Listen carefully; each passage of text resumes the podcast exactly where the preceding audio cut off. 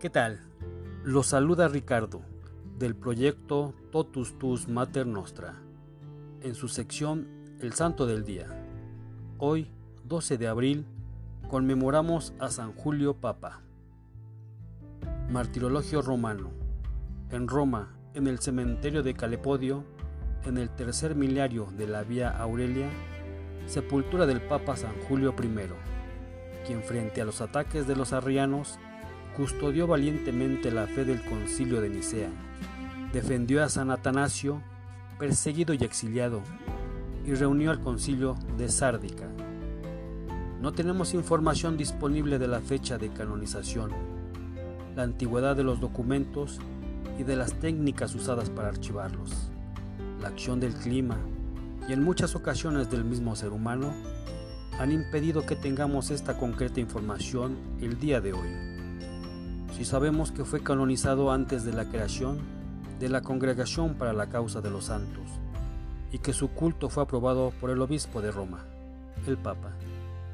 Se conocen pocos datos de su vida anterior a la elección para sumo pontífice el 6 de febrero de 337.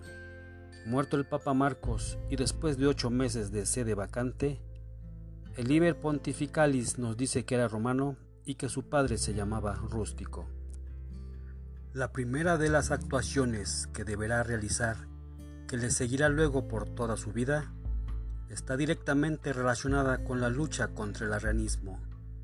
Había sido condenada la herejía en el Concilio Universal de Nicea en el 325, pero una definición dogmática no liquida de modo automática un problema. Cuando las personas implicadas están vivas, se aferran a sus esquemas y están preñadas de otros intereses menos confesables. A la muerte del emperador Constantino, por decreto, pueden regresar a sus respectivas diócesis los obispos que estaban en el destierro. En el caso de Atanasio, que vuelve a su legítima sede de Alejandría, con el gozo de los eclesiásticos y del pueblo. Pero los arrianos habían elegido para obispo esa sede Apisto y comienzan las intrigas y el conflicto. El Papa Julio recibe la información de las dos partes y decide el fin del pleito a favor de Atanasio.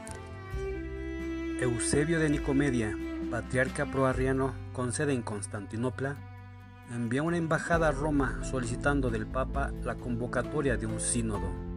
Por su parte, Atanasio, recuperadas ya sus facultades de gobierno, ha reunido un importante sínodo y manda al Papa las actas que condenan decididamente al arrianismo y una más explícita profesión de fe católica.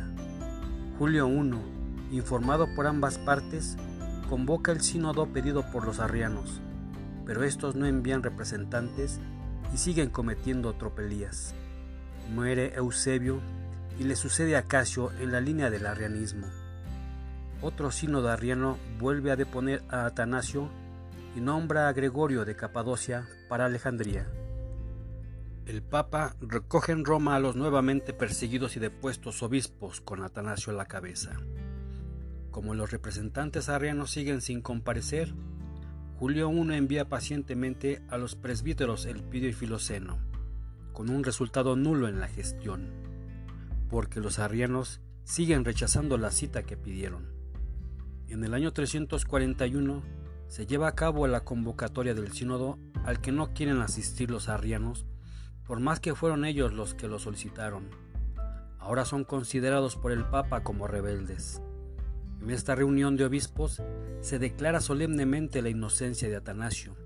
El Papa manda una encíclica a los obispos de Oriente comunicando el resultado y añade paternalmente algunas amonestaciones, al tiempo que mantiene con claridad la primacía y autoridad de la sede romana.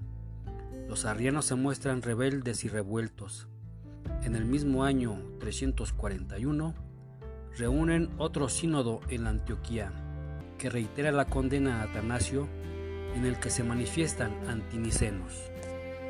Estando así las cosas, el Papa Julio I decide convocar un concilio más universal. En este momento se da la posibilidad de contar con la ayuda de Constancio y Constante, hijos de Constantino y ahora emperadores, que se muestran propicios a apoyar las decisiones del encuentro de obispos arrianos y católicos. El lugar designado es Sárdica, el año el 343.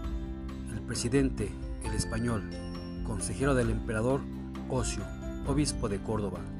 El Papa envía también por su parte legados que le representen. Pero se complican las cosas. Los obispos orientales arrianos llegan antes y comienzan por su cuenta renovando la exclusión de Atanasio y demás obispos orientales católicos. Luego, cuando llegan los legados que dan legitimidad al Congreso, se niegan a tomar parte en ninguna deliberación, apartándose del concilio de Sárdica, reuniendo otro sínodo en Filólópolis, haciendo allí otra nueva profesión de fe y renovando la condenación de Atanasio.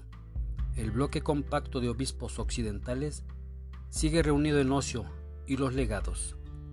Celebran el verdadero concilio que declara la inocencia de Atanasio, lo reponen en su cargo, hacen profesión de fe católica y excomulga a los intrusos rebeldes arrianos. Como conclusión, se ha mantenido la firmeza de la fe de Nicea, reforzándose así la ortodoxia católica. Aún pudo Julio I recibir una vez más en Roma al tan perseguido campeón de la fe y ortodoxia católica que fue Atanasio, cuando va a agradecer al primero de todos los obispos del orbe su apoyo en la verdad, antes de volver a Alejandría. Julio I escribirá otra carta más a los obispos orientales y de Egipto. En los 15 años de papado sobresale su gobierno leal, no exento de muchas preocupaciones y desvelos por defender la verdad católica, la lealtad a la fe y la búsqueda de la justicia en el esclarecimiento de los hechos fueron sus ejes en toda la controversia posnicena contra el arianismo.